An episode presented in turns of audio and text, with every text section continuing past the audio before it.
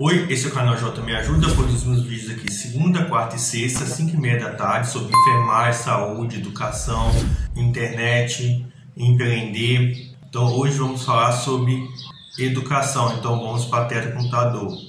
Título 7 Capítulo único da contratação temporária e excepcional interesse público. Artigo 232 para atender a necessidades temporárias de excepcional interesse público, poderão ser efetuadas contratações de pessoal por tempo determinado, mediante contrato de locação de serviços. Artigo 233. Consideram-se como de necessidade temporária de excepcional interesse público as contratações que a e combater surtos epidêmicos. Segunda, fazer recenseamento. Terceira, atender a situações de calamidade pública. Quarta, substituir professor ou admitir professor visitante, inclusive estrangeiro. V. Permitir a execução de serviço por profissional de notória especialização, inclusive estrangeiro, nas áreas de pesquisa científica e tecnológica. Sexta, atender a outras situações de urgência que vierem a ser definidas em lei. Primeiro, as contratações de que trata este artigo terão dotação específica e obedecerão aos seguintes prazos. E, nas hipóteses dos incisos I, terceira e sexta, seis meses. Segunda, na hipótese do inciso segundo, 12 meses. Terceira, nas hipóteses dos incisos quarta e V, até 48 meses. Segundo os prazos de que trata o parágrafo anterior são improrrogáveis. Terceiro, o recrutamento será feito mediante processo seletivo simplificado, sujeito a ampla divulgação em jornal de grande circulação, exceto nas hipóteses dos incisos terceira e sexta. Artigo 234. É vedado o desvio de função de pessoa contratada na forma deste título, bem como sua recontratação, sob pena de nulidade do contrato e responsabilidade administrativa e civil da autoridade contratante. Artigo 235.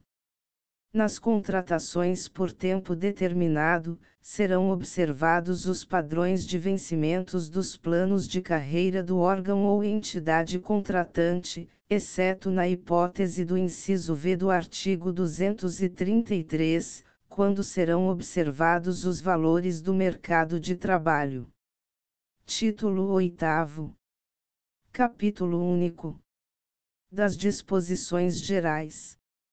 Artigo 236. O Dia do Servidor Público será comemorado a 28 de outubro. Artigo 237. Poderão ser instituídos, no âmbito dos poderes executivo, legislativo e judiciário, os seguintes incentivos funcionais, além daqueles já previstos nos respectivos planos de carreira. E, prêmios pela apresentação de ideias, inventos ou trabalhos que favoreçam o aumento de produtividade e a redução dos custos operacionais. Segunda, concessão de medalhas, diplomas de honra ao mérito, condecoração e elogio. Artigo 238. Os prazos previstos nesta lei serão contados em dias corridos, excluindo-se o dia do começo e incluindo-se o do vencimento, ficando prorrogado, para o primeiro dia útil seguinte, o prazo vencido em dia em que não haja expediente. Artigo 239. Por motivo de crença religiosa ou de convicção filosófica ou política, o servidor não poderá ser privado de quaisquer dos seus direitos, sofrer discriminação em sua vida funcional, nem eximir-se do cumprimento de seus deveres. Artigo 240. Ao servidor público civil é assegurado, nos termos da Constituição Federal, o direito à livre associação sindical e os seguintes direitos, entre outros, dela decorrentes. A. De ser representado pelo sindicato, inclusive como substituto processual. B. De inamovibilidade do dirigente sindical, até um ano após o final do mandato, exceto se a pedido. C. De descontar em folha, sem ônus para a entidade sindical a que for filiado, o valor das mensalidades e contribuições definidas em Assembleia Geral da categoria. D. Vetado. I. Vetado. Artigo 241. Consideram-se da família do servidor, além do cônjuge e filhos, quaisquer pessoas que vivam às suas expensas e constem do seu assentamento individual. Parágrafo único. Equipara-se ao cônjuge a companheira ou companheiro, que comprove união estável como entidade familiar. Artigo 242. Para os fins desta lei, considera-se sede o município onde a repartição estiver instalada e onde o servidor tiver exercício, em caráter permanente. Título 9. Capítulo único. Das disposições transitórias e finais. Artigo 243 ficam submetidos ao regime jurídico instituído por esta lei, na qualidade de servidores públicos, os servidores dos poderes da União, dos ex-territórios, das autarquias, inclusive as em regime especial, e das fundações públicas, regidos pela Lei N. Graus 1711, de 28 de outubro de 1952 Estatuto dos Funcionários Públicos Civis da União, ou pela consolidação das leis do trabalho, aprovada pelo Decreto-Lei N. Graus 5452, de 1 grau de maio de 1943, exceto os contratados por prazo determinado, cujos contratos não poderão ser prorrogados após o vencimento do prazo de prorrogação. Primeiro, os empregos ocupados pelos servidores incluídos no regime instituído por esta lei ficam transformados em cargos, na data de sua publicação. Segundo, as funções de confiança exercidas por pessoas não integrantes de tabela permanente do órgão ou entidade onde tem exercício ficam transformadas em cargos em comissão, e mantidas enquanto não for implantado o plano de cargos dos órgãos ou entidades na forma da lei. Terceiro, as funções de assessoramento superior, FAS, exercidas por servidor integrante de quadro ou tabela de pessoal, ficam extintas na data da vigência desta lei. Quarto, vetado. Quinto, o regime jurídico desta lei é extensivo aos serventuários da Justiça, remunerados com recursos da União, no que couber. Sexto, os empregos dos servidores estrangeiros com estabilidade no serviço público, enquanto não adquirirem a nacionalidade brasileira, passarão a integrar tabela em extinção, do respectivo órgão ou entidade, sem prejuízo dos direitos inerentes aos planos de carreira aos quais se encontrem vinculados os empregos. Artigo 244. Os adicionais por tempo de serviço, já concedidos aos servidores abrangidos por esta lei, ficam transformados em anuênio. Artigo 245.